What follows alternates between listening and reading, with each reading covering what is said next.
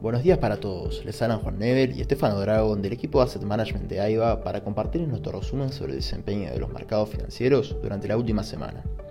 Los mercados financieros globales terminaron la semana sin grandes retornos, en algunas regiones con signo positivo y otras en terreno negativo. En este sentido, los principales índices en Estados Unidos finalizaron con el S&P 500 cayendo un 0,1%, el Dow Jones retrocedió 0,2% y el Nasdaq 0,4% en negativo. En cuanto a Europa, el Eurostock 600 finalizó ganando 0,5% y por el lado de Asia, el Nikkei 225 se mantuvo estable. La semana comenzaba con la publicación del PBI trimestral de China, posicionándose en 4,5% frente al 4% esperado.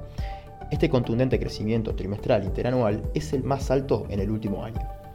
Otros datos sobre la actividad de marzo en China también mostraron que el crecimiento de las ventas minoristas se aceleró hasta el 10,6%, superando las expectativas y alcanzando un máximo de casi dos años, mientras que la producción industrial también se aceleró, aunque quedó algo por debajo de las expectativas.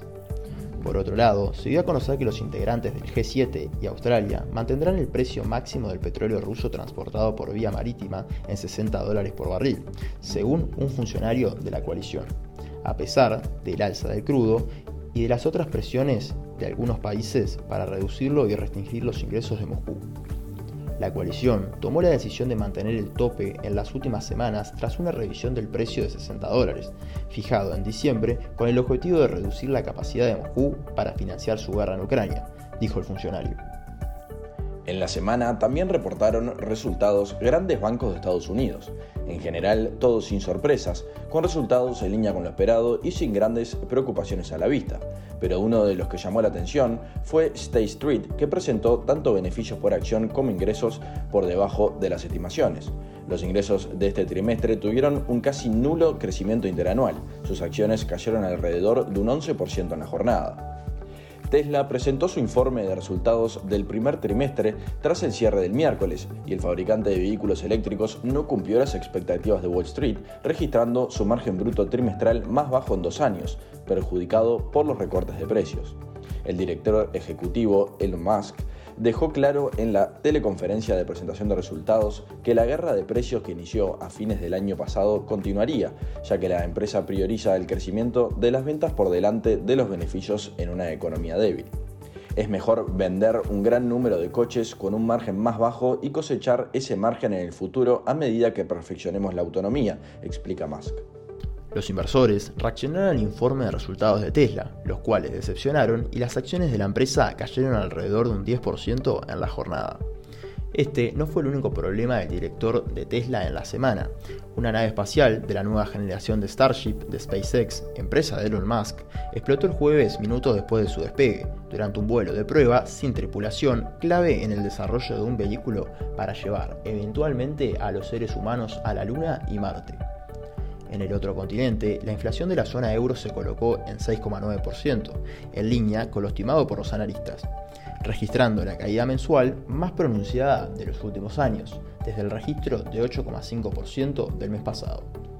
La inflación de la zona euro venía algo rezagada con respecto a la de Estados Unidos, en su camino para llegar al objetivo de los bancos centrales del entorno del 2%.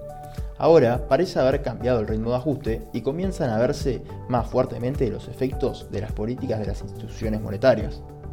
Además, el número de estadounidenses que presentaron nuevas solicitudes de subsidio por desempleo aumentó moderadamente la semana pasada, lo que sugiere que el mercado laboral se está ralentizando gradualmente a medida que la campaña de alza de tasas de la Reserva Federal de un año enfría la demanda.